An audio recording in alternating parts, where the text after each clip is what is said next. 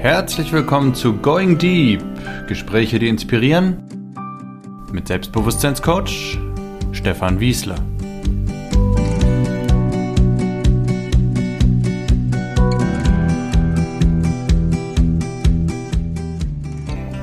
Vom fast Mountainbike-Profi zum Online-Unternehmer, Coach und Weltreisenden.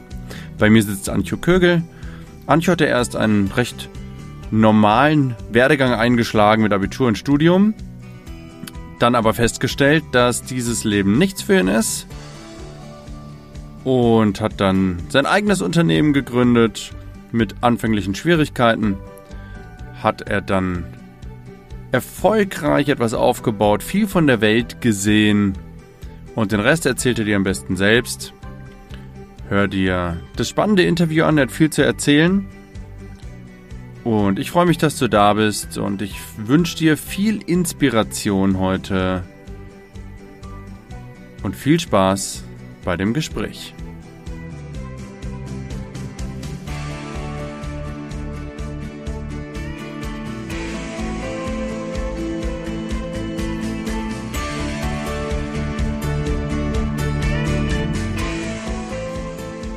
Ich habe Anchu bei mir sitzen, wie du gerade gehört hast. Hallo Anchu. Hallo Stefan, freut mich hier zu sein. Ich freue mich, dass du dir die Zeit genommen hast und wir sind sehr gespannt, deinen Lebensweg mal zu hören und äh, was du Spannendes zu erleben hast. Ich kann den Antio gerade sehen, liebe Hörer, ihr könnt es nicht. Vor mir sitzt gerade ein Oberarm, cool tätowierter Mann, aber die Fotos könnt ihr mit Sicherheit online finden und sehen. Und äh, Antje, bevor wir dein Leben durchgehen, fangen wir doch mal an. Stell dich doch mal kurz vor, wer, wer bist du und was machst du? Ja, mein Name ist Ancho Kögel. Wie du gerade gesagt hast, ich bin äh, ziemlich stark tätowiert. Ich habe noch ein paar, ein paar Flecken frei an meinem Körper, aber ich bin vermutlich einer der am stärksten tätowierten Coaches im deutschsprachigen Bereich.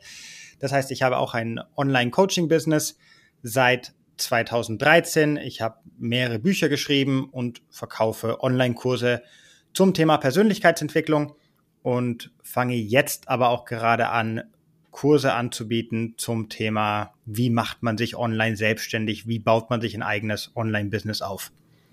Also grob, wie, wie verdiene ich Geld über, also Online-Geld und dann kann man sich vermutlich die Themen äh, variieren dann, ne? Du hast da dann nicht ein Thema, das du weitergibst. Genau. Also der Fokus ist nicht, wie verdiene ich online nur Geld, sondern der Fokus ja. ist eigentlich, wie, wie baue ich mir ein Business auf mit eigenen Online-Kursen? Wie kann ich einen eigenen mhm. Online-Kurs kreieren, so wie ich es zum Beispiel mache oder so wie auch du deine Online-Kurse hast, Stefan? Ja. Und mich haben einfach in den letzten Jahren so viele Menschen gefragt, also Kunden von mir, wie auch Bekannte, immer mehr haben mit dem Gedanken gespielt, hey, das klingt ja irgendwie super, online Geld verdienen und dein Wissen weitergeben. Hast du da mal irgendwie einen Tipp? Und das wurde jetzt in den letzten Jahren mehr und mehr und mehr. Und jetzt habe ich gesagt, okay, kann ich auch mal, auch mal dazu einen Kurs machen und nicht immer nur Kurse oder E-Books zum Thema Persönlichkeitsentwicklung. Ja, spannend. Antjo, ich bin mir nicht sicher, ob das stimmt. Bist du auf Ibiza geboren? Habe ich das richtig mir gemerkt oder hat mir das nur mal jemand oder habe ich das falsch abgespeichert?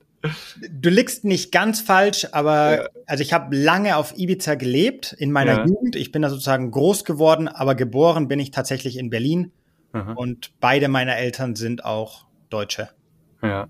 Also beide in Berlin ansässig gewesen und dann seid ihr, als du ganz klein warst, nach, nach Ibiza gezogen. Als genau, als ich dann äh, neun Jahre alt war, bin ich mit meiner Mutter, meinem jüngeren Bruder und meiner jüngeren mhm. Schwester nach Ibiza ausgewandert. Und da habe ich dann äh, meine Jugend verbracht, habe meine Jugend, habe meine Jugend auf Ibiza überlebt und bin dann, äh, als ich 21, Jahr, 21 Jahre alt war, bin ich wieder zurück nach Berlin zum Studieren. Ja. Wie, wie war das auf Ibiza groß zu werden? Kannst du das ein bisschen beschreiben? Kannst du uns ein bisschen mitnehmen? Also, äh, das Wort, was mir spontan einfällt, ist schon geil. Geil auf jeden Fall. Mhm. Und was ich damals in Erinnerung habe, also Ibiza, ich war jetzt auch schon länger nicht mehr da, seit sechs oder sieben Jahren, ist halt jetzt auch so eine krasse Luxusinsel geworden für Superreiche. Ja. Aber wir sind hingezogen Mitte der 90er, ich glaube 96 war das. Und damals war das halt auch noch so ein bisschen so eine, so eine Insel für Hippies und Aussteiger. Und es war hochinteressant. Also wir waren, ich war umgeben von ganz, ganz viel Natur. Ich, wir hatten alle möglichen Obstbäume im Garten. Wir haben damals ein kleines Haus gemietet. Schön. Wir hatten Orangenbäume im Garten, Kirschbäume, Bananenstaude, Aprikosen, Mandel, alles Mögliche. Und ich weiß noch, ich war einfach sehr viel in der, in der Natur und hatte eigentlich damals eine sehr schöne Jugend auf, auf dieser Insel. Und als ich dann ein bisschen älter geworden bin, habe ich mit dem Radsport angefangen auf mhm. Ibiza und wollte dann auch tatsächlich Mountainbike-Profi werden. Das heißt, ich habe meine ganze Jugend äh, nicht unbedingt mit Feiern verbracht, wie man, wie sich jeder denkt, wenn man sagt, ich bin auf Ibiza aufgewachsen, sondern habe meine Jugend äh, größtenteils auf dem Fahrrad verbracht und, und habe versucht oder habe damals versucht, Radprofi zu werden. W wann ging das los mit, diesem, mit dieser Idee? Also es war ein Hobby, als ich ja. 14 war. Ich glaube, ich bin mit 13 oder 14 Jahren, bin ich mein erstes Mountainbike-Rennen gefahren und habe da irgendwie sofort Blut geleckt und fand das irgendwie total faszinierend und bin dann in einen Radclub und dann mit 16 habe ich das schon relativ professionell betrieben. Ich hatte schon so einen ersten Sponsor, der hat mir das Rad gegeben und als ich 16 war, bin ich dann auch bei der deutschen Meisterschaft mitgefahren. Ich glaube, da bin ja. ich Sechster geworden damals im Jugendrennen. Ja. Und dann so in dem Alter mit 16, 17 habe ich gesagt, ja, also ich werde Mountainbike-Profi. Und hatte dann sogar eine Zeit lang mit dem Gedanken gespielt, mein Abitur abzubrechen dafür. Mhm. Und habe es dann aber zum Glück gemacht, weil mir ist die Schule irgendwie relativ einfach gefallen. Und auch ein Lehrer meinte so, ey, komm Anschu, das fällt dir echt so easy. Jetzt hier, mach wenigstens dein Abi. Und habe dann noch mein Abitur gemacht. Ja und habe aber während ich mein Abi gemacht habe, hatte ich schon mehr oder weniger meinen ersten Fast-Profi-Vertrag, also mit einem Top-Team. Ich habe zwei Fahrräder bekommen, die Reisen bezahlt, ganze Equipment. Das Einzige, was ich nicht bekommen habe damals, war ein Gehalt. Was hat dich motiviert? Weißt du das noch? Also, was hat dich dazu gebracht, so immer wieder jeden Tag aufs Rad zu steigen, zu sagen, ich habe voll Lust, Fahrradprofi zu werden. Spaß. Hat einfach Spaß gemacht. Also ich bin schon als, ja. als Kind super gerne Fahrrad gefahren. Mit fünf, ja. sechs, sieben Jahren hatte ich schon irgendwie mein BMX-Rad und kam jeden Tag komplett verdreckt nach Hause zur Freude meiner Mutter. Und mhm. ich, mir hat es einfach, mir hat Fahrradfahren schon immer super viel Spaß gemacht. Und dann hat sich das irgendwie so ergeben, ne? Das war dann, dann führt das eine zum anderen. Aber die Hauptmotivation damals, warum ich angefangen habe, war einfach Spaß.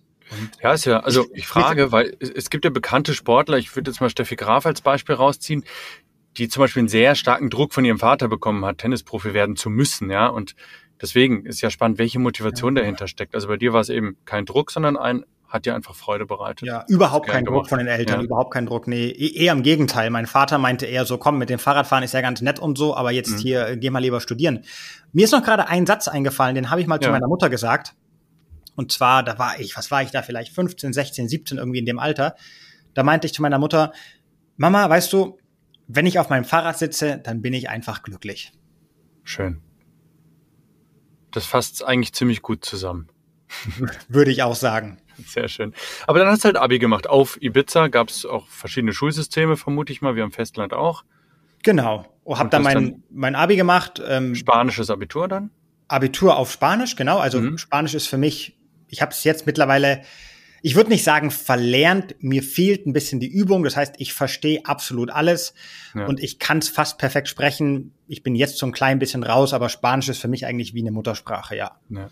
Und auf Ibiza wird auch Spanisch gesprochen, nicht wie auf Mallorca, Mallorquin, sondern Du kennst, du kennst dich aus, merke ich. Du kennst dich aus. äh, doch, auf Ibiza wird auch dann Ibizenko gesprochen, was ähnlich ist Aha. wie das Mallorquin, was letztendlich einfach eine Art Katalan ist. Und ich musste auch tatsächlich damals mein Abi in beiden Sprachen machen. Die Hälfte mhm. war in Spanisch, so wie wir es kennen, und die andere Hälfte war in Katalan, was ähm, per se eine andere Sprache ist. Das kann man mhm. vielleicht der Zuhörer gar nicht so vorstellen. Das eine ist Hochdeutsch und das andere ist so ein richtig krasser bayerischer Dialekt aus München, den man einfach zum Teil nicht versteht. Ja. So ist das ungefähr mit dem Spanisch, was wir so kennen, und dem Katalan. Ja, schöner Vergleich. Ja, und dann hast du gesagt, Abi, jetzt gehe ich halt. Warum bist du dann kein Radprofi geworden?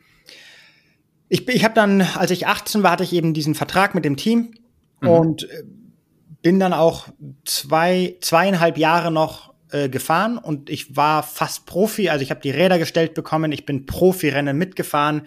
Ich bin noch mal äh, 2006 in Weltmeisterschaft, Weltmeisterschaftslauf mitgefahren, als damals 18- oder 19-Jähriger. Mhm. Und habe dann einfach irgendwann gemerkt, ich bin sehr, ich bin gut, ich bin sehr gut und mhm. ich bin auch sehr, sehr diszipliniert, aber ich habe vielleicht nicht das gewisse Etwas, was ich bräuchte, um an die Weltspitze zu kommen. Rein von weißt, du, was das, weißt du, was das ist, das gewisse Etwas? Ja, bei mir, also was, was, man bei mir sagen muss, einfach, ich habe äh, leichtes Asthma. Mhm. Schon äh, seitdem ich neun oder zehn bin. Das heißt, bei mir kann man wirklich, man kann ärztliche Tests machen und die können nachweisen, so ich habe halt ein geringeres Lungenvolumen zum Beispiel.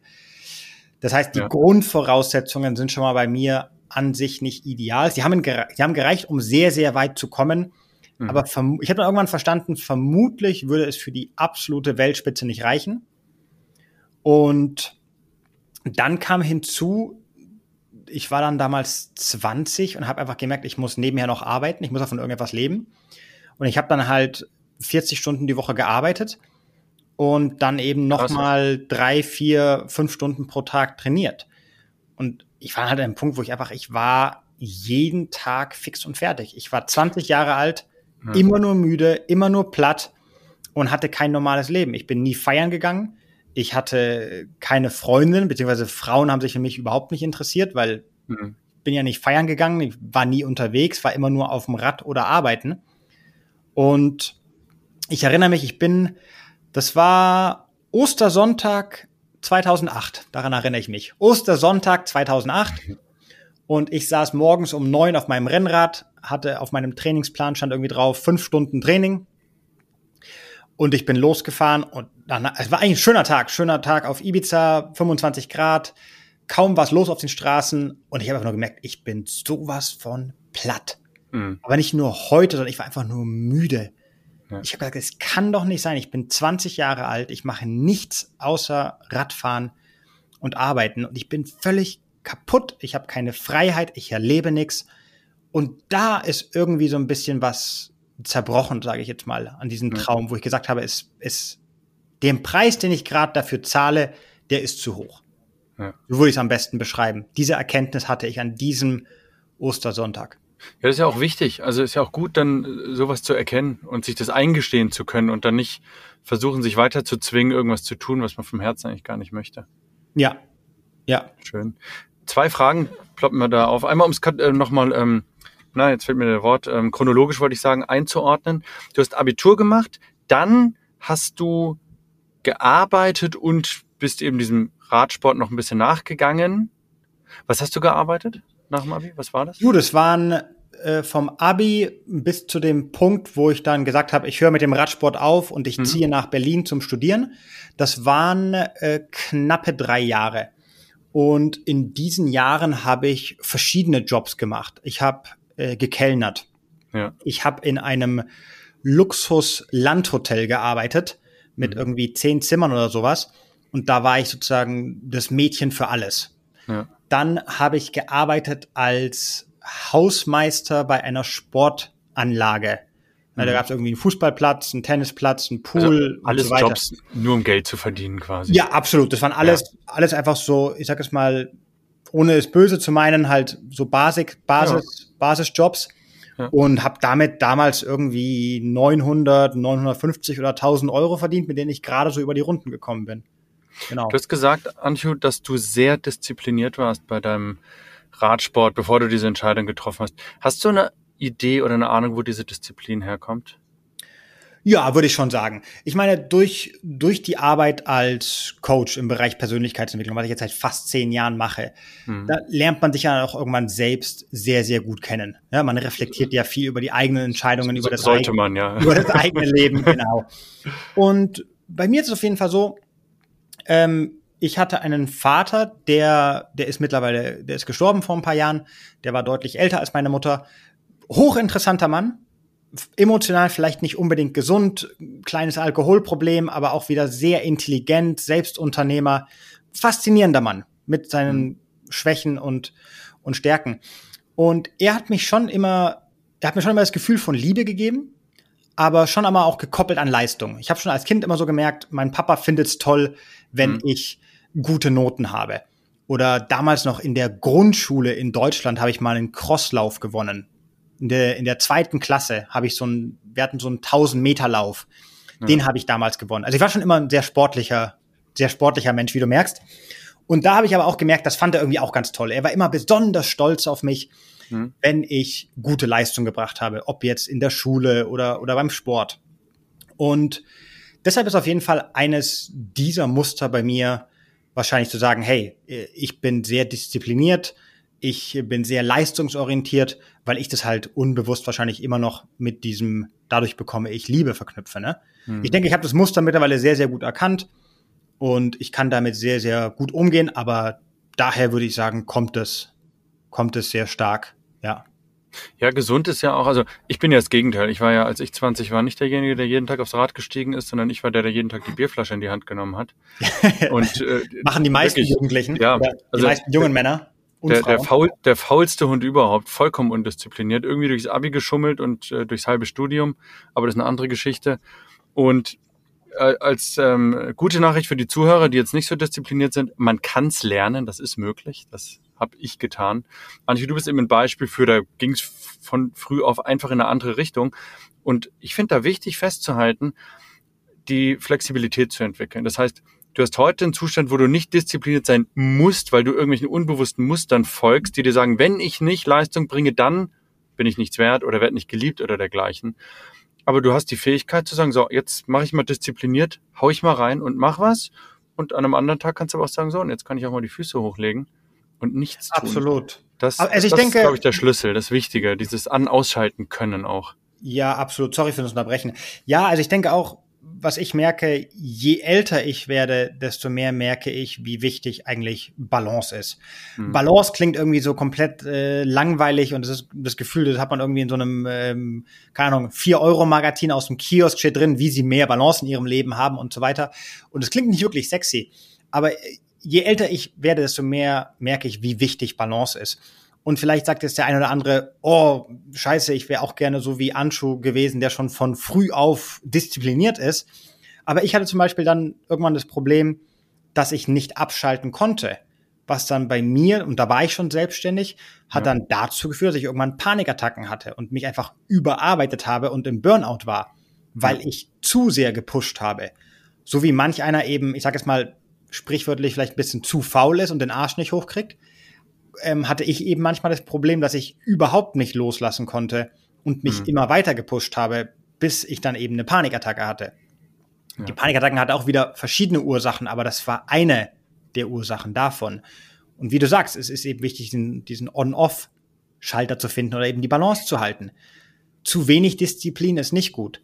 Mhm. Zu viel Disziplin kann in meinen Augen auch schaden. Und so geht's, so geht's in, in vielen verschiedenen Lebensbereichen. Ne? Ja. Sehe ich auch so. Springen wir zurück, Ostersonntag, du sitzt auf dem Rad und entscheidest, so, das war es jetzt mit meiner Radkarriere. Ich, dann hast du gesagt, du bist nach Berlin zum Studium. Wie, wie war dieser Entscheidungsprozess? Wofür hast du dich entschieden? Was hast du denn studiert überhaupt? Ja, das war ist interessant, weil das ist jetzt schon 15 Jahre her, das war alles 2008, 14 Jahre jetzt her und mhm. trotzdem weiß ich noch relativ genau, was passiert ist. Also ich habe einfach nur gemerkt, okay, mit dem Radsport reicht mir, ich will nicht mehr. Und das war April. Und dann hatte ich ja auf jeden Fall noch mal den ganzen Sommer vor mir auf Ibiza. Und den Sommer, da habe ich dann gefühlt alles nachgeholt, was ich in meiner Jugend nicht so erlebt habe. Ein paar Dinge kann ich hier erzählen, ein paar Dinge sollte ich vielleicht nicht unbedingt erzählen. Und habe es auf jeden Fall richtig krachen lassen. Und ähm, der Gedanke war aber schon dann kurz, nachdem ich eben gesagt habe, ich höre mit dem Radsport auf, habe ich ja gesagt, okay, Abi habe ich, auf den Kopf gefallen bin ich jetzt auch nicht unbedingt ähm, dann kann ich ja was studieren. Und zu der Zeit hatte ich auch schon relativ wenig Kontakt mit meinem Vater und aber irgendwie ihn immer noch geliebt und fand auch irgendwie ein faszinierender Mann und ich wollte mehr. Der hat ja, entschuldige, wenn ich jetzt unterbreche, der hat ja nicht mit auf Ibiza gelebt, ne? Genau, der hat weiter in Berlin habe. gelebt. Ja. Der hat weiter in Berlin gelebt, genau. Mhm. Und ich bin ja auch in Berlin geboren, habe da auch die ersten fünf Jahre meines Lebens verbracht, also so ein paar Kindheitserinnerungen an Berlin. Und dann kam irgendwie so in mir der Wunsch hoch zu sagen, ich möchte mal da zurück zu meinen Wurzeln oder zumindest mal so ein bisschen zurück zu dem Ort, wo ich eigentlich herkomme und wo mein Vater lebt. Und dann war für mich die Entscheidung, na gut, dann gehst du halt nach Berlin zum Studieren. Also erstens Berlin wurdest du geboren dort lebt dein Vater und ist mhm. natürlich dann auch eine sehr interessante Stadt für einen 20-Jährigen, der jetzt sagt, ich möchte was studieren. Deshalb Berlin. Die Entscheidung für das Studium, und darauf bin ich auch schon in, in Büchern von mir eingegangen, die Entscheidung war so, was mache ich denn jetzt? Ich war schon immer ganz gut in Mathe und, und auch irgendwie Physik und habe dann eigentlich meinen Vater gefragt, so, ja, Papa, ich will jetzt nach Berlin zum Studieren. Der hat sich mega gefreut. Und dann meinte ich aber auch zu ihm, du, ich habe keinen Plan, was ich machen soll. Und dann hat er sich damals wirklich reingehängt und hat damals total viel recherchiert. Was gibt's denn alles und dieses und jenes und, und Spiegel damals noch Spiegelmagazine durchforstet. Mhm. Und dann meinte er zu mir, du, oh, ich habe so gelesen und hier rausgehört, so Wirtschaftsingenieure. Die haben momentan die mitbesten Jobaussichten und werden überdurchschnittlich gut bezahlt. Und dann meinte ich so, was ist ein Wirtschaftsingenieur? Oder ich wusste doch nicht, was ein Ingenieur ist, ne? Und hatte mir das halt irgendwie rudimentär erklärt und ich meinte, na gut, Mathe kann ich ganz, ganz gut und Physik irgendwie auch, also Ingenieurswesen müsste irgendwie passen. Und dann habe ich, ja, habe ich mich dazu entschieden, Wirtschaftsingenieurwesen zu studieren. Muss aber, sagen, ja. muss aber sagen, äh, ich bin auch nur reingekommen über eine kleine Lücke sozusagen. Also ich hatte ein relativ schlechtes Abi, weil ich nur auf dem Fahrrad saß und trainieren mhm. war. Und es ist aber so, zumindest war es damals so an der TU Berlin, es gab, glaube ich, fürs Wintersemester 240 freie Plätze. Ähm, man brauchte, glaube ich, ein Abi von mindestens 1,7 oder sowas. Und es gab aber irgendwie 20 oder 30 Plätze für Ausländer, die sich da bewerben konnten. Und bei denen zählte vor allem die Deutschkenntnisse. Und, weil und du zähltest als Ausländer, also du hast ja, vermutlich jetzt einfach mal einen spanischen und einen deutschen Pass, oder? Ich habe nee, ich habe nur einen deutschen Pass, aber mhm. ich habe mich beworben als Bildungsausländer. Ich habe gesagt, okay, ja. ich habe ein spanisches Abi gemacht und ich bin dann irgendwie in diese Lücke reingekommen, dass ich mich sozusagen als Ausländer beworben, bewerben konnte wegen meinem mhm. spanischen Abi, obwohl ich Deutscher bin und hatte natürlich dann perfekte Deutschkenntnisse und bin dann sozusagen dort in das Studium reingekommen. Weil sonst von meinem Abi hätte es, hätte es nie im Leben gereicht. Mein Abi ist irgendwie umgerechnet eine 3, irgendwas gewesen. Mhm. So wie meins, ja. bei dir, weil du faul warst und saufen warst, bei mir, weil ich den ganzen Tag auf dem Fahrrad saß, ne? genau so. ja, ist spannend, Antje, weil bei mir, also ich habe jetzt ein paar Interviews geführt mittlerweile hier im Podcast und mh, hm, entweder die Interviewpartner von mir kommen aus, wie du jetzt, aus einem sehr starken ähm, ressourcevollen Zustand, sage ich mal. Also die haben schon als Kinder Disziplin oder auch viel Sog gehabt, konnten träumen oder dergleichen. Also viel, ich weiß wohin oder ich, ich, ich habe die Eigenschaften schon mit und möchte was aus meinem Leben machen. Mhm. Oder das Gegenteil, wie eben bei mir, und da sitzen auch manchmal andere, denen es ähnlich ging, die aus einem sehr starken Mangel herauskamen, aus einem, ich bin so unglücklich mit mir selbst, ich muss aus meinem Leben jetzt unbedingt, ich muss irgendwie da raus aus diesem Mist, ohne zu wissen, wo überhaupt hin. Und das finde ich faszinierend wie trotz komplett unterschiedlicher Grundvoraussetzungen am Ende doch was Gutes bei rauskommen kann.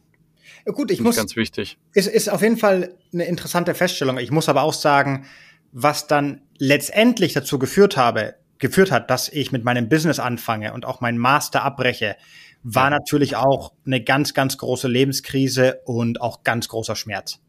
Ja. Und das ist meine Erkenntnis oder eine meiner ganz Haupterkenntnisse nach fast zehn Jahren im Coaching-Bereich und wahrscheinlich geht's dir genauso, dass meistens Schmerz der Katalysator ist für eine große Veränderung.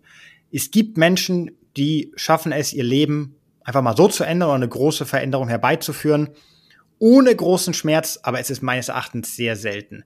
Und meistens ändern Menschen wirklich nur was Wichtiges in ihrem Leben, wenn der Schmerz sehr groß ist bin ich bei dir und es gibt Ausnahmen. Also in meinem Podcast hatte ich auch zwei, drei Leute, die wirklich sehr im Flow immer dem gefolgt sind, wo sie gemerkt haben, ach, jetzt will ich doch lieber das machen und so ein klares Verständnis dafür hatten, gemerkt haben oder wirklich dann leicht unzufrieden waren mit dem, was sie gemacht haben, gemerkt so, ach, jetzt kommt, steht was Neues an, ich ändere jetzt nochmal.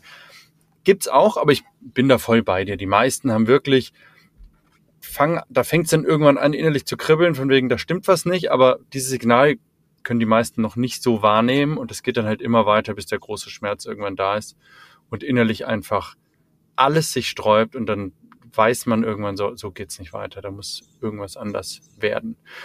Ich habe jetzt schon rausgehört, du hast also dann studiert Wirtschaftsingenieurwesen in Berlin, warst dann vermutlich auch ab und zu mal feiern in Berlin. nicht mehr Radfahren. Und hast einen Bachelor dann gemacht, aber einen Master nicht mehr, habe ich, hab ich richtig rausgehört. Genau, also ich habe den, ich habe gegen Ende des Bachelors, also ich habe erstmal ein Jahr Erasmus gemacht, also Austauschjahr in Italien. Schön. Wo, wo warst du noch? Super interessant in Turin, im Norditalien. Ja. Mhm. Und weil ich halt sozusagen perfekt Spanisch spreche, habe ich auch relativ einfach Italienisch gelernt, spreche es also auch sehr fließend, fast mhm. perfekt, würde ich jetzt mal sagen. Und in Italien war das, das war dann mein fünftes und sechstes Semester und habe schon da irgendwie gemerkt, boah, also so ganz bin ich mit dem Studium irgendwie nicht so happy. Ich habe mich da so ein bisschen durchgequält. Eigentlich hat mir in den letzten, in den letzten vier, fünf Semestern hat mir kein Kurs so wirklich Spaß gemacht.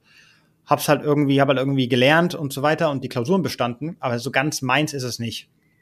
Und ich bin dann aus Italien zurückgekommen und hatte halt irgendwie noch zwei Klausuren offen und die Bachelorarbeit und habe dann aber durch Zufall eine Stellenausschreibung gesehen für ein Praktikum bei einem großen deutschen Fahrradhersteller. Mhm. Und klar, ich als ehemaliger fast Radprofi dachte mir, na, das klingt ja wunderbar. Dann kann ich ja hier mal vielleicht ein bisschen Praxiserfahrung sammeln und schon mal so mein Praktikum machen für den Master. Und einfach mal, ich habe irgendwie gemerkt, ich habe jetzt keinen Bock, meine Klausuren zu schreiben und die Bachelorarbeit, sondern ich will irgendwie, ja, mal ein bisschen mehr Praxis, mhm. Praxiserfahrung sammeln. Und habe mich dort dann beworben die haben mich dann auch relativ schnell genommen, einfach durch meine Erfahrung in dem Bereich und habe da ein Praktikum gemacht im Bereich internationales Marketing. Bin dann auch extra in eine andere Stadt gezogen für das Praktikum und habe dann dort angefangen in der großen Firma. Und ich muss sagen, was echt cool war, also die, die haben mich behandelt wie einen vollständigen Mitarbeiter. Ich war jetzt nicht der mhm. dumme Praktikant, sondern ich war wirklich ein kompletter Mitarbeiter sozusagen. Und trotzdem habe ich schon nach ein paar Wochen gemerkt, fuck, ey, das ist nicht meine Welt. Ja. So Montag bis Freitags, neun Uhr morgens antanzen mit meiner digitalen Stempelkarte. Und das ist, obwohl ich, ich den Bereich interessant fand, ne, Fahrradmanufaktur und Vertrieb und, und Verkauf und so weiter, habe ich gemerkt, ich will eigentlich nicht in so einer großen Firma arbeiten und auch nicht für jemand anderen. Mhm. Und hinzu kam dann eben auch noch ähm, mir hat es in der Stadt überhaupt nicht gefallen. Ich habe da keinen Anschluss gefunden. Ich Welche Stadt war das? Was Neugierde? Koblenz. Mhm. Ich wollte es eigentlich nicht nennen, weil jeder, der sich ein bisschen auskennt, weiß, es gibt nur einen sehr großen Fahrradproduzenten in Koblenz.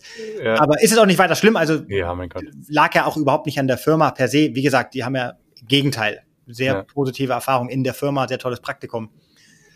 Und zu der Zeit, also ich habe gemerkt, Kleinstadt, ich komme überhaupt nicht klar, keine Freunde gefunden, habe mit meiner damaligen Freundin irgendwie auch mehr oder weniger Schluss gemacht, die hatte ich in Italien kennengelernt.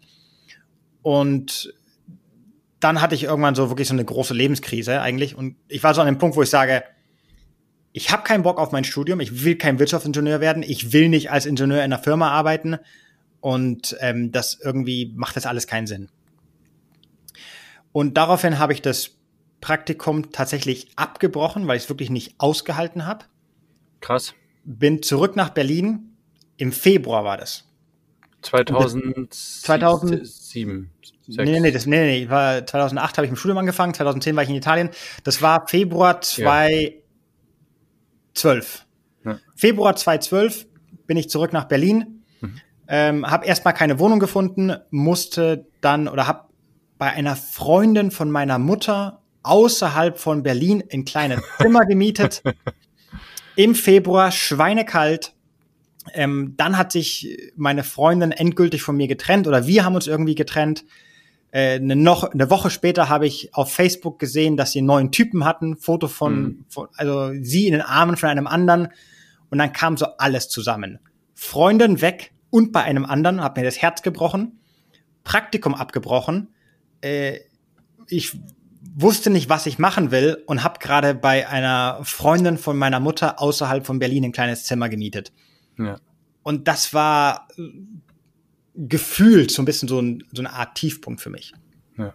Es war ja, mir ging es jetzt nicht wirklich schrecklich. Ich hatte immer noch ein Dach über dem Kopf und genug zu essen und so weiter, aber ich war, gefühlt war ich wirklich komplett am Boden, ne? Naja, diese Unwissenheit, nicht zu wissen, was man machen will mit seinem Leben, ist schon kein angenehmer Zustand. Exakt, so. genau. Und da ja. kam eben noch hinzu, ich wohne gerade bei einer Zim in einem Zimmer bei einer Freundin von meiner Mutter außerhalb von Berlin, wo es mir jetzt nicht gefällt.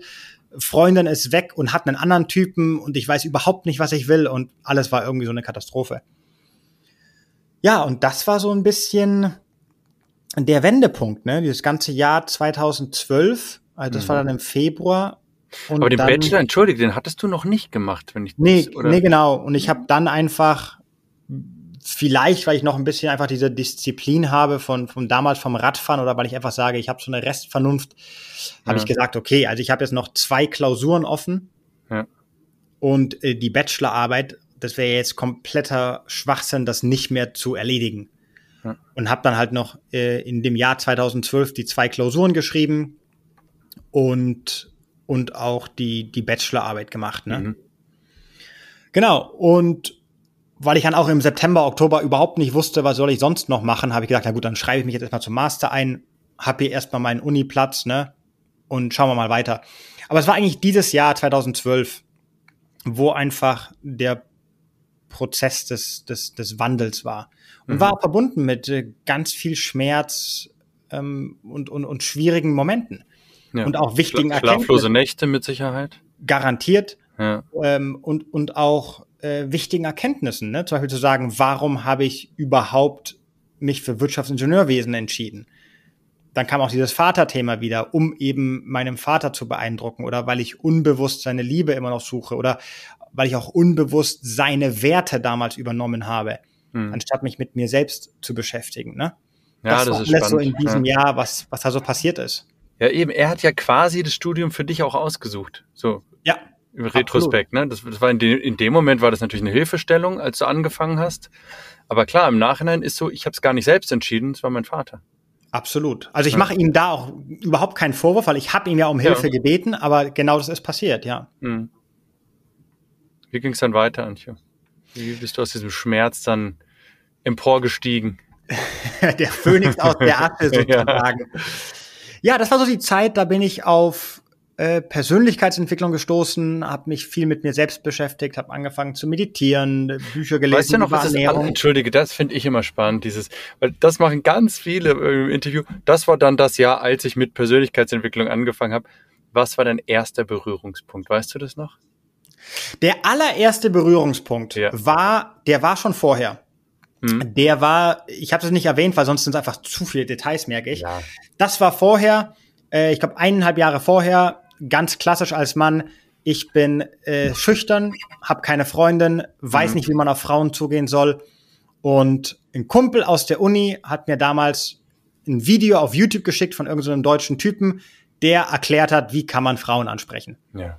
Und das war dann für mich, also ich verbinde es nicht ganz so mit Persönlichkeitsentwicklung, es war halt mehr so Dating, Selbstbewusstsein für, für ja, Männer. Für ne? Für die Hörer geht es um Pickup vermutlich. Das genau. Thema, das Thema hatten wir hier im Podcast schon ein paar Mal. Ganz viele der Menschen, die ich interviewe, sind in dem Bereich gestartet, so haben gemerkt, irgendwie bin ich mit Frauen komme ich nicht so klar, wie komme ich denn da vorwärts? Und äh, das war ja auch die Zeit der großen Pickup-Bewegung in Deutschland, würde ich sagen. Da hat es hier angefangen. Und ganz viele aus der Persönlichkeitsentwicklung haben da begonnen, um dann irgendwann festzustellen, nee, ich will eigentlich keine Frau rumkriegen. Eigentlich will ich nur mich selbst besser kennenlernen und ich selbst sein. Ja, also ich Erkenntnis, also, die, die daraus ich, entspringt. Ich würde damals, also ich bin, ich bin ja da super direkt und offen und ehrlich und ich würde sagen, damals ja. als junger Mann ging es mir auf jeden Fall um die Frauen. Ne? also, nein, du stehe ich komplett zu. Ich war irgendwie Anfang 20 und Testosteron ja. geladen und hatte Lust auf Frauen und, und Sex und mich, um mich mal auszuleben und habe da halt einfach überhaupt nichts hinbekommen. Und das war natürlich auch ein riesiger Frust und Schmerz. Ne? Hm. Dass das natürlich dann nur ein Teil von meinem ganzen Schmerz war, wurde mir dann eben in diesem Jahr 2012 bewusst, wo ich gemerkt mhm. habe, da, dann hatte ich ja auch irgendwie eine Freundin und da lief es ja auch ein bisschen besser mit den Frauen dann. Aber wo ich gesagt habe, oh, schau mal her, da gibt es ja irgendwie noch, noch andere Dinge, mit denen ich mich anscheinend beschäftigen muss oder die, die gerade zu sehr viel Schmerz führen.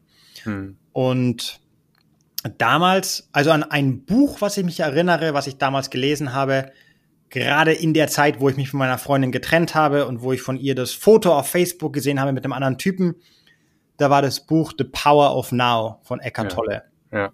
Ich glaube, das heißt Deutsch, äh, jetzt. Jetzt die, die, Kraft der Gegenwart, genau. Die Kraft der Gegenwart, ja. ja. Und das Buch hat mir damals in dieser Krise, würde ich schon sagen, so ein bisschen den Arsch gerettet, ne? Hm. Ist auch ein gutes Buch.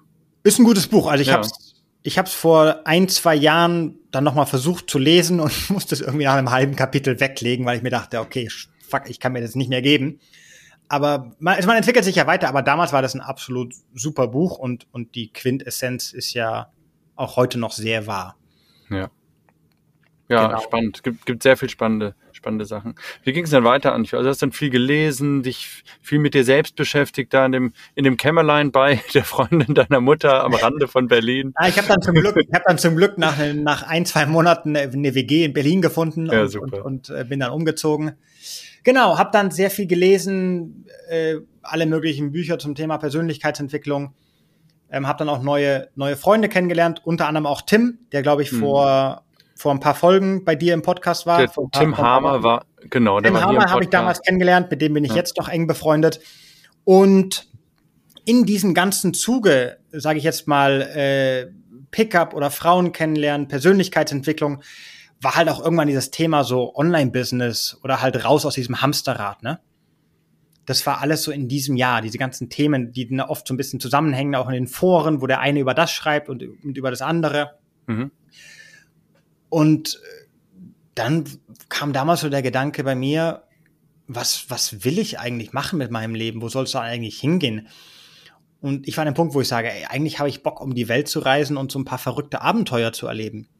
Ja. Und also, von, also nicht, von nicht irgendwas 9 Uhr Stempelkarte, sondern genau. genau das Gegenteil davon. Exakt, ja. exakt. Und ähm, dann war eben auch so ein bisschen der Punkt, na gut, von irgendwas musste ja leben. Und dann kam eben so ein bisschen der Gedanke, ich kann ja mal mit einem Blog starten. So komplett blauäugig. Ne? Es gab auch damals mhm. noch relativ wenige Informationen dazu. Ich meine, heutzutage an jeder Ecke will dir, gibt's, es gibt eine absolute Informationsüberflut. Egal was man ja. sucht, man, man weiß nicht, welche Informationen man nutzen soll, weil es zu viel gibt. Damals, 2012, gab es äh, noch relativ wenig Informationen zum Thema Online-Business, gab ein paar wenige Quellen. Und ich habe dann aber auch gar nicht so super viel recherchiert, sondern war so, ja gut, äh, gibt ja hier irgendwie so ein paar Blog, paar Blogs und da kann man ja irgendwie ein paar Artikel schreiben und dann irgendwann vielleicht mal ein Buch verkaufen oder irgendwas und dann habe ich da einfach mal blauäugig damit angefangen sozusagen. Zu welchem Thema? Damals zum Thema Dating noch. Damit mhm. habe ich angefangen. Also ich habe damals sozusagen den Männern erklärt, wie sie selbstbewusster werden und und äh, Frauen kennenlernen können. Das ja. war der allererste Anfang und da habe ich angefangen dann Anfang 2013. Mhm. Also ich weiß noch 2012, das war dieses Jahr der Transformation.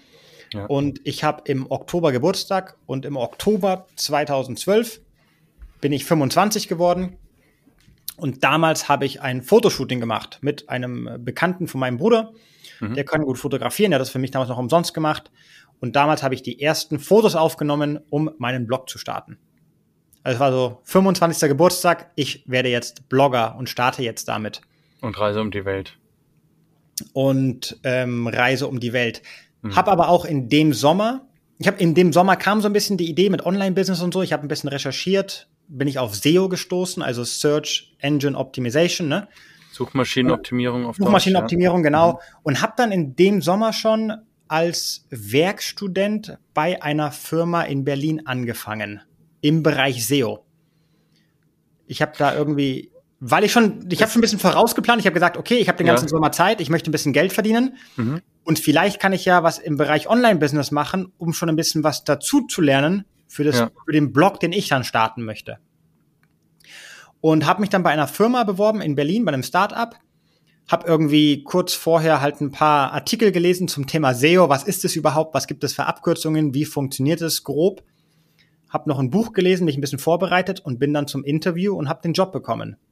Entschuldige, du hast im, im Februar 2012 hast du noch dieses Praktikum gemacht in Koblenz. Ja.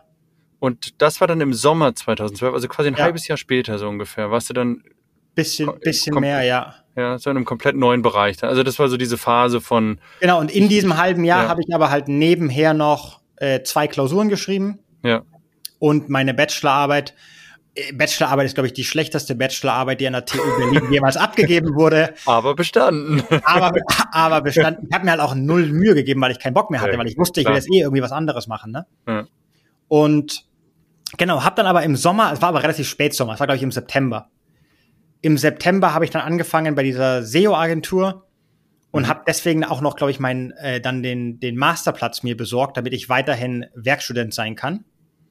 Einfach um den Studentenstatus zu behalten Studentenstatus, für, dieses, für diesen Job. Genau, weil ich auch sonst irgendwie sofort nicht, sonst wäre auch schwierig gewesen, sofort wegen Krankenkasse, ja. wie geht's jetzt weiter und ne? Mhm. Und habe dann eben den Master angefangen und habe dann dort als Werkstudent gearbeitet. Äh, relativ viel sogar. Ich glaube 20 Stunden in der Woche oder sogar manchmal noch mehr. Mhm und habe dann dort eben nebenher Geld verdient, was ich sparen konnte ein bisschen und habe mir eben auch so ein paar Grundkenntnisse angeeignet, die ich dann später nutzen konnte für den Start von meinem eigenen Online-Business. Ja. Das heißt, spannende Phase in deinem Leben. Du hast was gelernt, Geld verdient, warst unabhängig, wusstest, du kannst deine Rechnung selber bezahlen und hast jetzt die Freiheit, alles zu tun, was du willst. Mehr oder also, weniger. ja, ja, deswegen frage ich auch, warst du schon in so einem Freien drin oder warst du eher in vielleicht auch mal unter Druck zu überlegen, hm, wie geht's, wo geht's jetzt hin in meinem Leben? Wie mache ich das? Da ist ja auch viel Unsicherheit dabei, mit Sicherheit. Das auf jeden Fall. Das auf jeden Fall. Ähm, was, was, was dann dazu kam zu all dem, war so ein bisschen okay. Ich will ja schon jetzt rumreisen und Abenteuer erleben und so weiter. Mhm. Muss ich dafür jetzt erst äh, mein Online-Business, muss ich damit schon Geld verdienen oder kann ich jetzt irgendwie alles so nebenher so ein bisschen deichseln, ne? Ja. Und irgendwann kam so ein bisschen der Gedanke, ich will nach Brasilien, ähm, denn die, die Freundin, äh, von der ich mich getrennt hatte, mit diesem Foto, mit dem Ex und so weiter, ne, das war eine Brasilianerin, die habe ich in Italien kennengelernt. Mhm. Und sie hat mich irgendwie auf Brasilien gebracht und davon erzählt. Und ich dachte, krass, Südamerika, hochinteressant, bin noch nie da gewesen.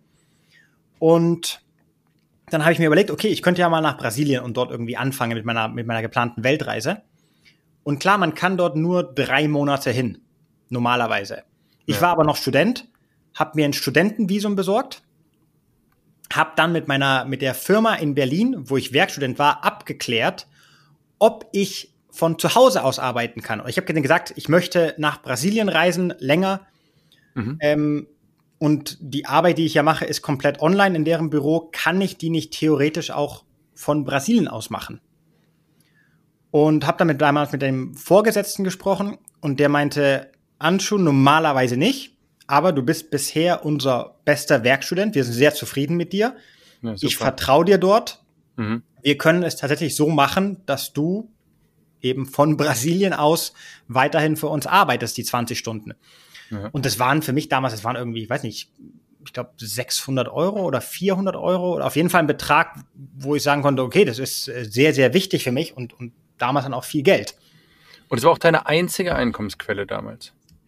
Das war, am Anfang war das damals meine einzige Einnahmequelle und ich hatte halt noch ein bisschen Geld gespart mhm. durch den Sommer. Ja. Und dann, ja, dann bin ich im Januar 2013 los. Mhm. Bist nach Brasilien geflogen? Bin nach Brasilien geflogen, pünktlich zum Karneval. aber, aber ohne großen Plan, so was du jetzt tust und. Ohne großen Plan, ja. Und wann hast du deinen Blog gestartet? Männer-Dating-Blog? Das war schon kurz vorher. Die Seite mhm. gab es dann schon, als ich nach das Brasilien war, bin. Ich glaube ja. im Dezember oder sowas. Ich habe noch keinen Bescheid gegeben, ich habe irgendwie die ersten drei oder vier Artikel geschrieben. Ja. Und habe dann gesagt, wenn ich jetzt nach Brasilien gehe, ist dann auch Vollgas mit dem Blog und natürlich mhm. weiterhin nebenher für die Agentur arbeiten da kam dir bestimmt deine Disziplin dann wieder zugute. Absolut. Absolut. Dann vormittags für die Firma und dann nachmittags Blogartikel schreiben oder wie auch immer du deine Zeit eingeteilt ja. hast. Aber da saßt du dann diszipliniert am Schreibtisch und hast gemacht. Ja, in einem Mini-Kämmerle. Mhm. Ich habe damals, ich hab damals im, im Zimmer gemietet in einer WG mit Brasilianern.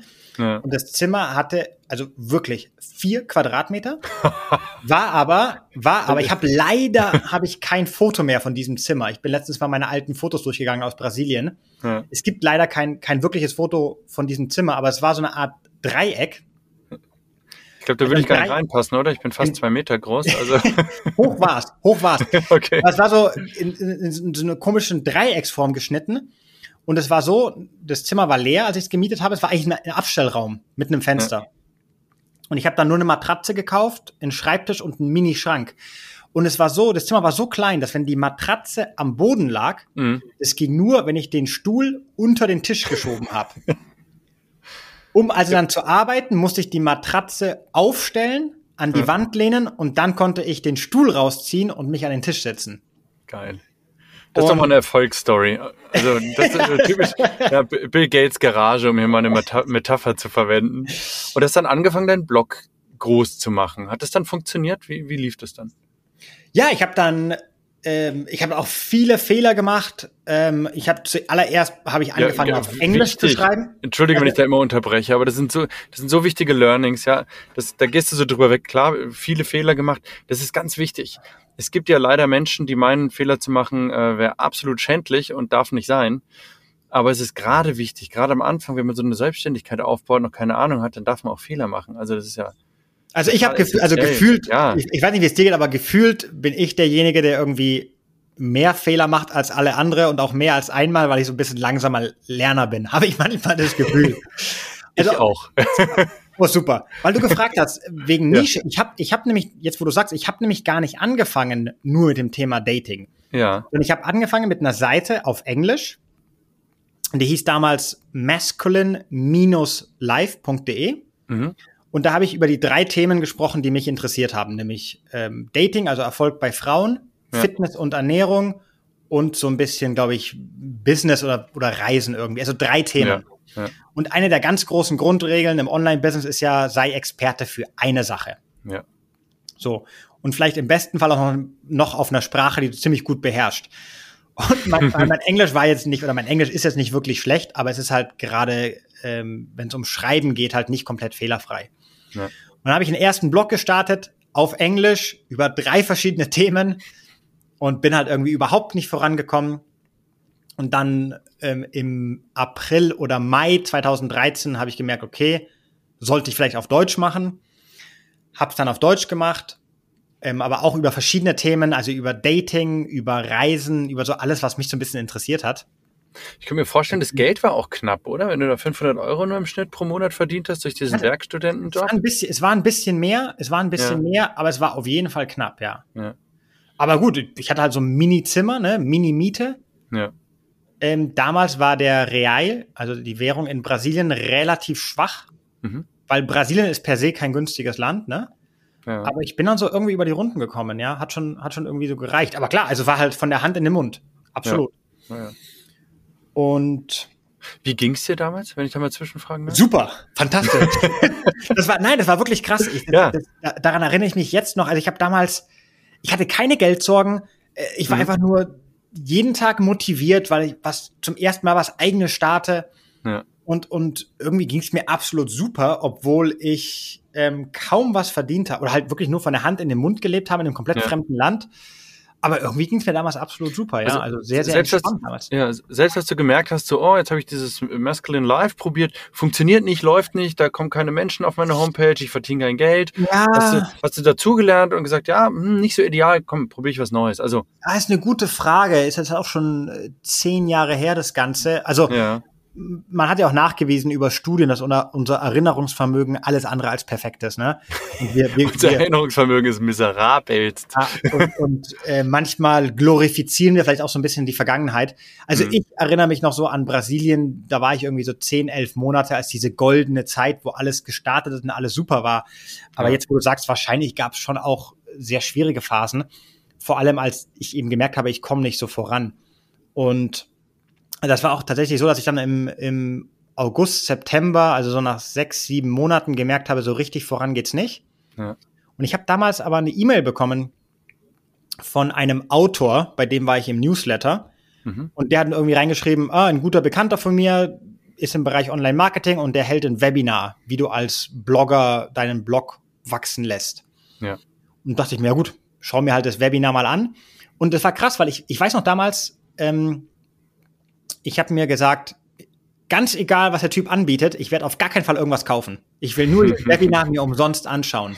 Ja. Ich habe mir das wirklich vor dem Webinar gesagt. Und bin dann aber in dieses Webinar und der Typ, der das Webinar gehalten hat, hat es aber so gut gemacht. Es war so ein gutes Webinar. Der hat einfach zu 100 Prozent erklärt, wie es mir ging mit meinem Blog damals. Ja.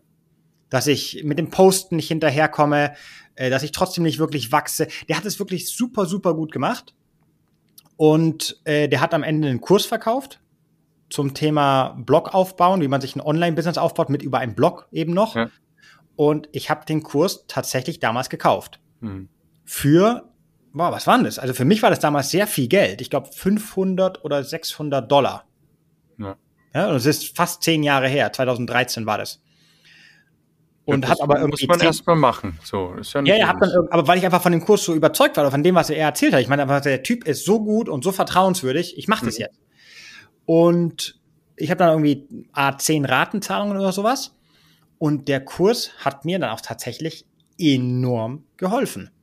Ja. Weil der einfach mal so die wichtigen Grundlagen erklärt hat. Der, der, die meinten, im aller, allerersten Modul war so, was ist deine Nische? So, ja. ein Thema. Wofür bist du der Experte? Und die hatten auch so ein bisschen, die hatten jetzt keinen Support oder keine Gruppe oder sowas, sondern mehr so e also ein bisschen E-Mail-Support war drin. Mhm. Hab mit denen halt ein paar Mal hin und her geschrieben und die meinten, ja gut, Dating, Reisen und Ernährung ist keine Nische. Ja? Ja. Muss ich halt spezialisieren. Auf jeden Fall habe ich diesen Kurs durchgearbeitet, Stück für Stück. Und die Versprechung war von dem Kurs war, nach einem Jahr verdienst du damit 1000 Dollar im Monat. Oder mhm. nach einem Jahr verdienst du 1000 bis 3000 Dollar im Monat. Ist, finde ich, für damalige Zeit jetzt kein unseriöses Versprechen. Absolut nicht. Hat auch bei ja. mir absolut zugetroffen. Ne? Ja. Und auf jeden Fall dieser Kurs, dieser Kurs, den ich dann durchgearbeitet habe, der hat mich dann auf die Erfolgsspur gebracht, weil ich einfach mhm. dann mit System rangegangen bin und wusste, was ich mache. Worauf hast du dich dann spezialisiert? Was war das dann? Damals war es dann Dating.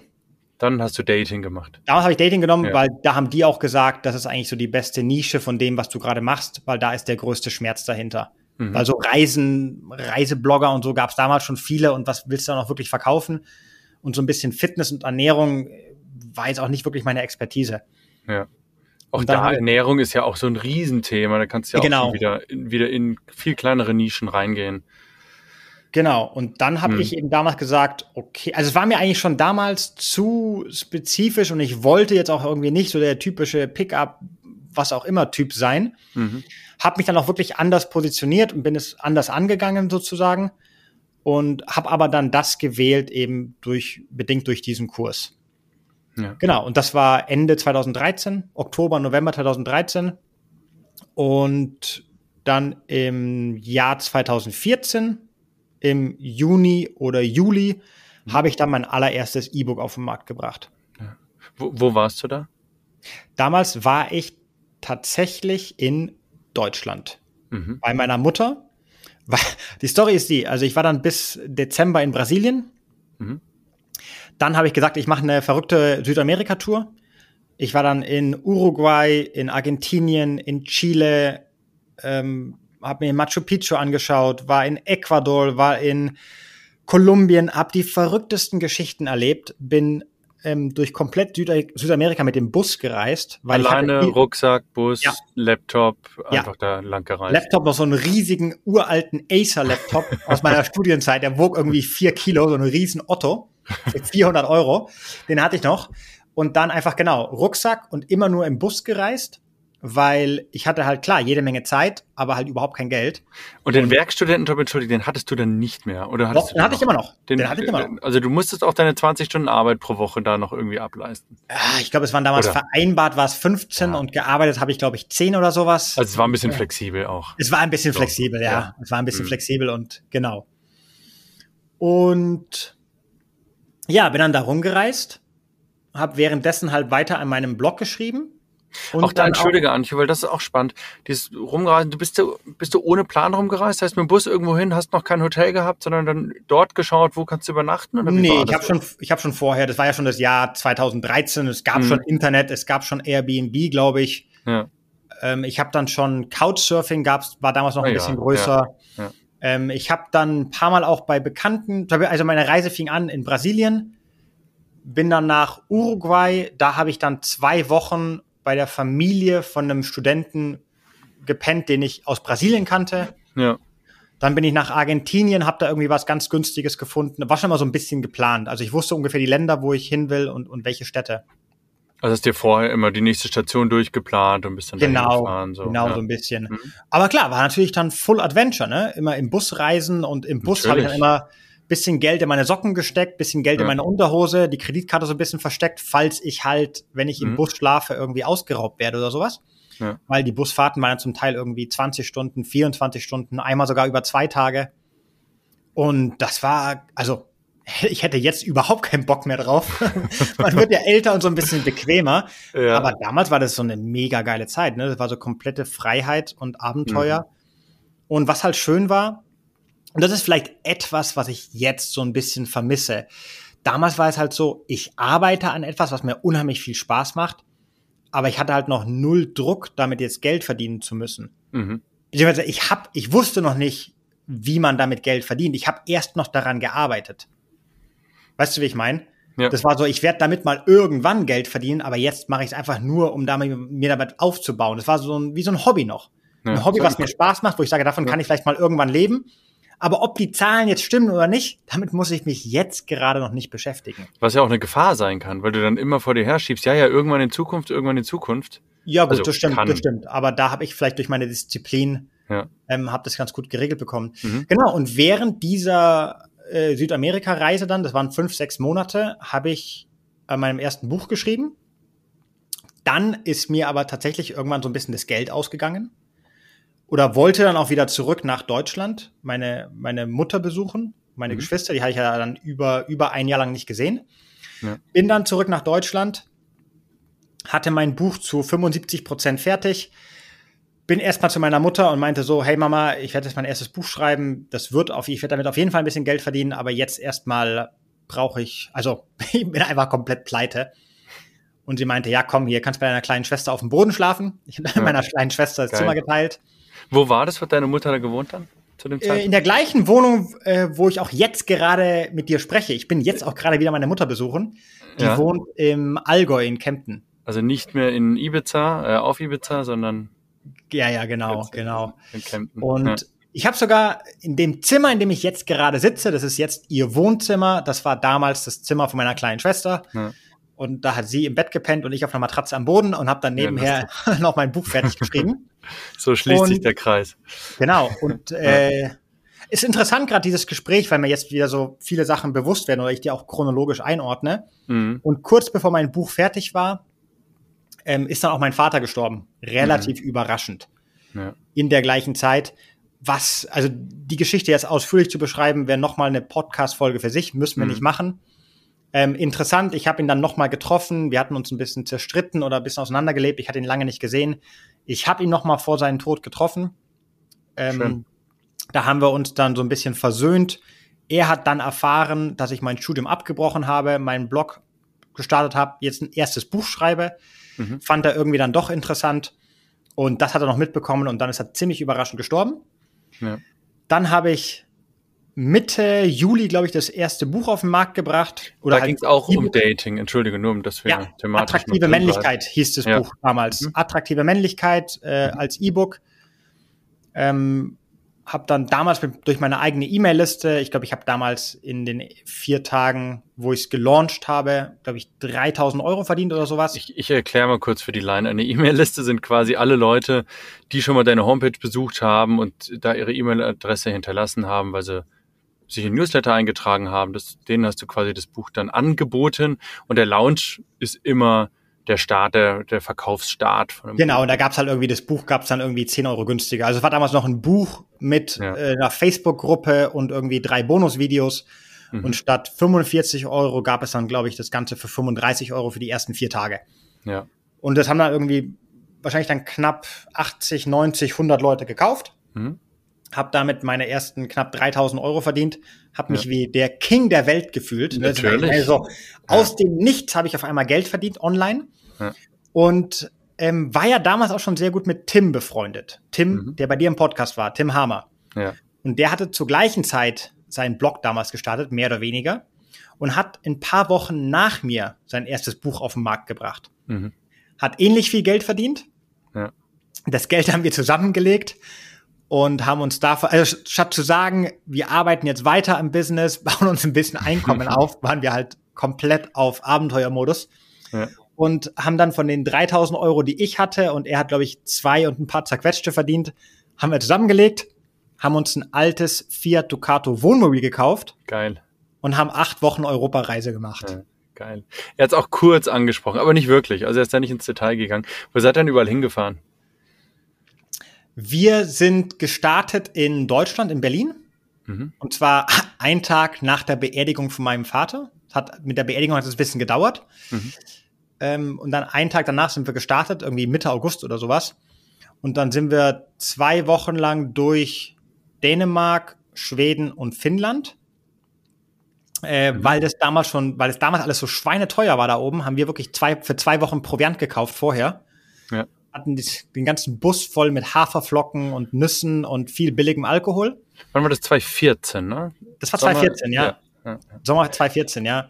Sind dann zwei als Zwischeneinschub, dann wir übrigens äh, im Sommer, Tim, du und ich, äh, in Berlin in meiner WG, das, ähm, nee, mein, in Tims WG, in meiner ehemaligen WG, das Deutschland-Spiel gegen Brasilien 7 zu 1 haben wir geguckt, das WM-Spiel. Wenn du Echt? dich erinnerst, ja. Ja, ja, stimmt, stimmt, klar.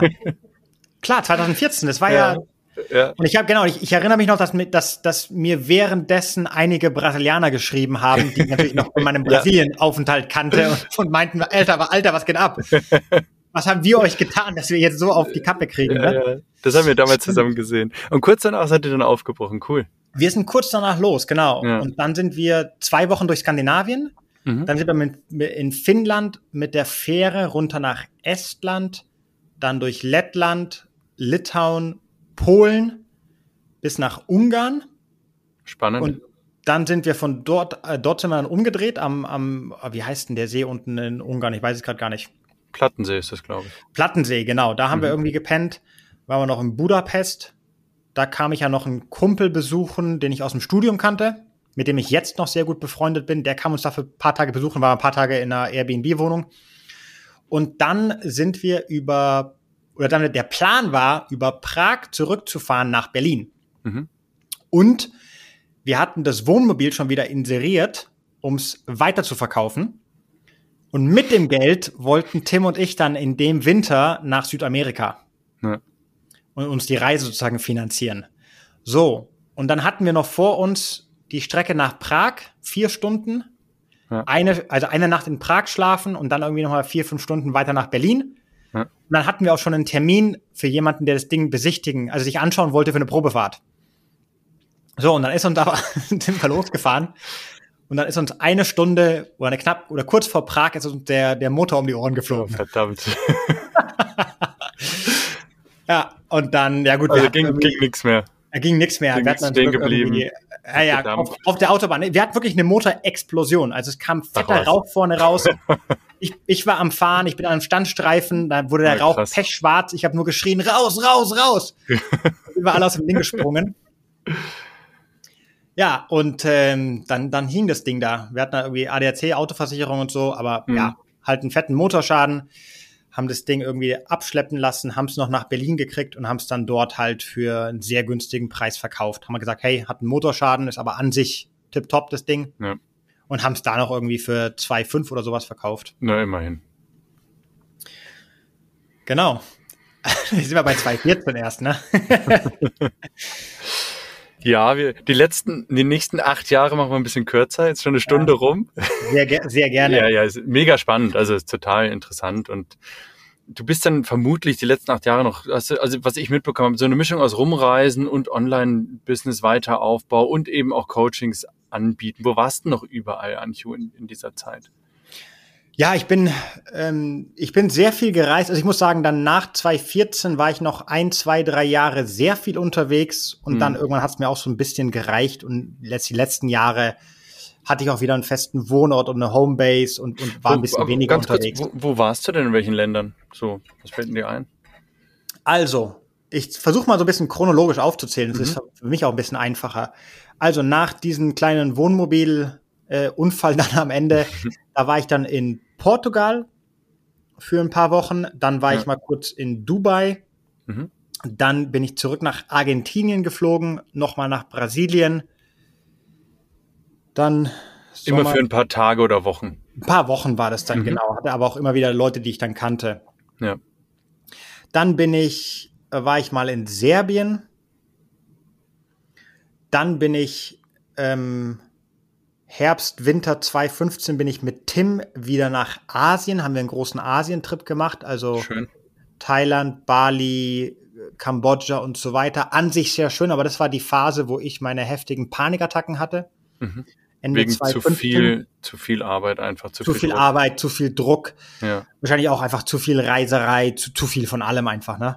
Also zu viel vielleicht einfach machen, machen, machen, ohne ja. wirklich zur Ruhe zu kommen, so. Zu, ja, vor allem auch zu viel mich unter Druck setzen, ne? Mhm. Ich muss jetzt, ne? Und ich muss noch mehr und, und hier noch ein Video und da noch ein Artikel und schneller und ja. dieses einfach mich selbst unter Druck setzen extrem, ja. ja. Das war in der Zeit. Genau, da war ich dann in Asien Südostasien in vielen Ländern. dann haben wir 2016, ja, dann war ich mal irgendwie in Spanien, in Holland, dann war ich mal in Norwegen, Andreas Rau besuchen. Ich weiß nicht, ob du den auch kennst aus der Männer-WG damals. Ich kenne den Andreas Rau, ja. Er hatte damals eine Freundin aus Norwegen und mhm. der meinte, komm ich doch mal besuchen. Dann bin ich irgendwie sechs, sieben Wochen nach Norwegen. Ja. Dann bin ich in der Zeit habe ich mich dann auch mehr und mehr mit Moritz Bauer angefreundet. Ja, der hier auch schon im Podcast war übrigens. Ja, der ist ja jetzt, der ist ja momentan auch einer meiner besten Kumpels. Mit dem mhm. mache ich ja auch sehr viel. Mit dem war ich schon dieses Jahr ein paar Mal unterwegs. Ja, schön. Ähm, mit dem bin ich dann los. Dann waren wir in Lettland nochmal, in Riga. Wir waren zum ersten Mal in der Ukraine damals. Auch super interessant. Ähm, dann im Jahr darauf, 2017, war ich nochmal in Brasilien, nochmal in Kolumbien, in Russland war ich. Ja. Kasachstan war ich, was ich mal super interessant fand, mal so ein bisschen anderes Land, sage ich jetzt. Hast viel gesehen von der Welt. Viel gesehen, ja. ja. Viel gesehen. Und ja, aber auch jetzt seit 2018, 2019 habe ich Europa nicht mehr verlassen. Also war noch mhm. in Europa viel unterwegs. Ja. Aber so eine ganz, also so über, über einen Teich bin ich jetzt auch schon seit ein paar Jahren nicht mehr. Ja. Du hast gerade gesagt, du hast deine Homebase doch auch gegründet. Wo ist die oder war die? Auf, auf Zypern. Mhm. Auf Zypern, ja. Wie, wie kommt's? Warum Zypern? Äh, verschiedene Gründe. Ich, wieder, ich werde auch wieder hier komplett offen und ehrlich sein. Ich sage immer, ich ja. habe nichts, nichts zu verheimlichen. Ja. Also das war, ich bin 2017, hatte ich meinen 30. Geburtstag mhm. und habe gesagt, so, ich war jetzt fünf Jahre auf Weltreise. Damals waren, glaube ich, so knapp, knapp fünf Jahre waren das. Äh, mir reicht's jetzt, ich will eine Homebase haben, ich will mich mehr aufs Business konzentrieren, ich will wieder anfangen mit dem Mountainbiken, ich will mal so ein bisschen normales Leben in Anführungszeichen. Ja, ein bisschen Routine ist ja auch gesund für Exakt. den Menschen. So. Absolut, ja. absolut. Und habe dann gesagt, okay, was ist mir wichtig? Ich habe gesagt, eigentlich will ich wieder ans Meer. Ich kenne es von Ibiza, ich will Sonne, Meer, ne? Ja. Irgendwas in der Richtung. Und ähm, bin dann nach Malta, hatte mich für Malta entschieden, habe mhm. aber nach ein, zwei Monaten gemerkt, das wird steuerlich sehr, sehr kompliziert, wenn man selbstständig ist ist irgendwie machbar, aber man muss Firma anmelden und dieses und je, es wird auf jeden Fall ultra kompliziert. Mhm. Und zur gleichen Zeit habe ich von ein paar Leuten gehört, von ein paar Online-Unternehmern, dass sie nach Zypern sind. So, und habe ich mir gedacht, okay, also was ist mir wichtig? Insel oder halt Meer, Sonne, ich will Mountainbiken können. Ich habe auf, auf Malta wieder angefangen mit Mountainbiken. Und ähm, steuerlich soll es irgendwie auch attraktiv sein. So, und da haben Leute gesagt, na gut, wir sind nach Zypern. Und ja. dachte ich mir, okay, ob ich jetzt auf Malta lebe oder auf Zypern, soll mir eigentlich relativ egal sein. Zypern ist auch eine Insel, tolles Wetter, Strand, Meer, ich kann da Mountainbiken, es gibt dort Mountainbike-Rennen, es gibt da Clubs, mhm. es gibt viele deutsche Unternehmer und natürlich ist es steuerlich auch attraktiv. Ja. Und da habe ich gesagt, na gut, wenn Malta halt irgendwie so kompliziert ist, dann gehe ich halt nach Zypern. Und bin dann ähm, Anfang 2018 nach Zypern gezogen. Schön. Ja, bin dann da irgendwie in Radclub, wieder ja. relativ viel Mountainbike gefahren und habe dann. Das heißt, da hast du auch viele Menschen, mit denen du eine Freundschaft aufbauen kannst oder oder viele Deutsche oder andere interessante Menschen, mit denen du connecten kannst oder wie ist das da? Genau, also das war so die Grundidee damals. Ne? Das war mhm. zum einen ist es, es ist viel Sonne, unheimlich gutes Wetter, Strand, viele deutsche Unternehmer. Ich kann Mountainbiken und es ist steuerlich attraktiv. Ja. War für mich so Win, Win, Win, Win. Vier ja, große ja. Wins, ne? Ja, toll. Und jetzt war ich ähm, drei, drei, vier Jahre da mit Homebase und habe dann aber irgendwie so letztes Jahr gemerkt, boah, irgendwie so richtig, so richtig gut gefällt's mir irgendwie nicht. Irgendwie mhm. klippt's nicht so richtig. An ja. sich auf dem Papier sieht super aus. All das, was ich mir vorstelle, was mir wichtig ist. Aber so der Mega-Hammer ist es irgendwie nicht. Und ähm, ja, jetzt überlege ich auch wieder so ein bisschen seitdem, wo, wo soll es hingehen, was, mhm. was möchte ich machen. Vielleicht bleibe ich auch noch, vielleicht bleibe ja. ich noch ein paar Jahre auf Zypern. Ja. Mal schauen. Ich bin ja trotzdem viel am Rumreisen oder viel unterwegs. Ne? Ich, ich war jetzt ich war jetzt ähm, vor kurzem mit meinem Mädel eine Woche in Italien mhm. und äh, da habe ich wieder gemerkt, wow, wie schön ist Italien. Ne? Ich ja. habe wieder die Sprache gesprochen und habe schon gemerkt, dass ich einfach so das ganze Mittelmeerleben, dass es mir sehr, sehr gut gefällt. Mhm. Wahrscheinlich auch, weil einfach meine Jugend, weil ich die auf Ibiza verbracht habe und irgendwie so das Essen dort, die Kultur an sich, das Meer, all das ist für mich schon so ein bisschen Heimat. Mhm. Und ich kann mir schon gut vorstellen, dass ich ähm, wenn, falls ich Zypern verlasse, wieder irgendwo so ein bisschen Richtung Mittelmeer gehe. Da komme ich dich dann besuchen. ich, se ich setze dich auf die Warteliste, Stefan. ich ich habe ja den Vorteil, ich wohne in Freiburg und also mit normalem Fahren durch die Schweiz bin ich in viereinhalb Stunden in Italien. Ja, natürlich auch super. Das ist um die Ecke und viele Urlauber von uns gehen dahin und das ist ein, da bin ich voll bei dir, ist einfach ein schönes Land mit vielen Optionen. Ich finde, ich mag auch die Mischung aus ähm, ja, der Wärme und Meer und äh, schöne Landschaft und Kultur. Also Italien hat wahnsinnig viel zu bieten. Die Städte, schöne Städte, interessante Städte. Also ich beschäftige mich gerade sehr viel mit der florentinischen Renaissance und das ist viel, also ein ein, Sammel, ein unendliches Sammelsurium an Lernmöglichkeiten, so würde ich es mal nennen. Sehr, sehr spannend. Anju, ich danke dir sehr für diesen Ausflug in, in dein gesamtes Leben. Sehr spannend, sehr interessant und ich merke, da kann man in, überall noch ins Detail könnte man da reingehen. Ich meine, die letzten acht Jahre haben wir jetzt einfach mal in zehn Minuten zusammengefasst, so ungefähr, nachdem wir schon eine Stunde die ersten hatten, die ersten Jahre, ähm, die davor waren. Und ich danke dir sehr, dass du die Zeit genommen hast hier für den Podcast und ich hoffe, dass die Zuhörer was mitnehmen konnten. Und du merkst auch, also vieles ist möglich im Leben. Rumreisen, online Geld verdienen. Für viele ist es eine ähm, im Kopf nicht existente Möglichkeit zu leben, aber in meinem Podcast kriegst du sowas immer wieder mit, dass es einfach wahnsinnig viele verschiedene Lebensoptionen gibt und ganz viel findet einfach nur im eigenen Kopf statt. Ja, das ist eigentlich ein sehr, sehr schönes Schluss, Schlusswort, dem mhm. ich nur so komplett zustimmen kann. Und vielleicht auch wichtig für den Zuhörer, was er vielleicht nicht ganz so, was vielleicht heute nicht ganz so durchgeschienen ist, dass ich während all den Jahren halt auch sehr, sehr stark an mir selbst gearbeitet habe und auch mhm. sehr, sehr viele eigene Selbstzweifel lösen musste, sehr viele eigene Grenzen und Ketten sprengen musste, um mir all das zu ermöglichen. Ich bin jetzt ja. von, auch von Natur aus jetzt nicht derjenige, der irgendwie super selbstbewusst gewesen ist oder super smart. Mhm. Ne, wenn wir, wie wir gesagt haben, über das Business, ich habe gefühlt jeden Fehler dreimal gemacht, bevor ich irgendwie daraus gelernt habe. Und gefühlt ist jeder andere Online-Unternehmer schneller und mehr gewachsen als ich. Äh, vielleicht geht's dir ja genauso, Stefan, ne? Aber worauf ich nur hinaus will. Ich weiß, ist, wovon du sprichst, ja. Ja, super. worauf ich nur hinaus will, ist, dass oft sehr viel mehr möglich ist, als das, was wir uns zutrauen. Und ja. dass natürlich aber auch gewisse große Veränderungen vielleicht auch ihre Zeit brauchen. Ne? Das ist auch alles, was ich erklärt habe, weiß nicht von heute auf morgen, ja. sondern hat Monate, oftmals auch Jahre gedauert. Und jetzt zum Beispiel in meinem Business seit 2018 läuft es wirklich sehr, sehr gut, wo ich sage, das ist jetzt nicht nur so ein bisschen, mhm. ich kann davon leben und so ein bisschen rumreisen, sondern wo ich sage, das ist hochprofitabel. Ja. Ähm, und ich verdiene deutlich mehr, als ich als Ingenieur jemals verdient hätte. Aber das hat natürlich auch gedauert. Seine Der Zeit, lange ne? Atem gehört dazu einfach. Ja, ja, ja absolut. Hm. Aber ja, vielleicht auch hier nochmal für jeden Zuhörer. Ich kann nur sagen, seid mutig, traut euch mal ein bisschen verrückt zu sein.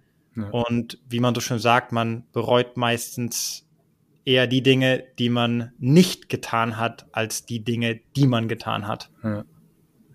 Anchu, ich danke dir sehr für das Interview und äh, alles Gute für dich, wo immer auch deine Reise jetzt weitergeht. Sehr, sehr gerne. Danke, dass ich dabei sein durfte. War auch für mich sehr spannend, nochmal so ein paar alte Erinnerungen aufblitzen zu lassen. Also danke nochmal, Stefan. Und tschüss an die Hörer. Bis, zum, bis zur nächsten Folge.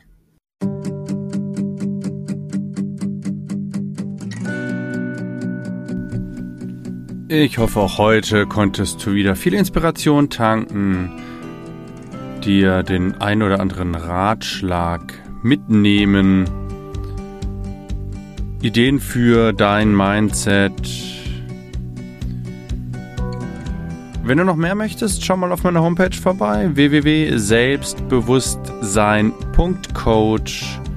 Dort findest du meine Angebote, meine Seminare, meine Coachings.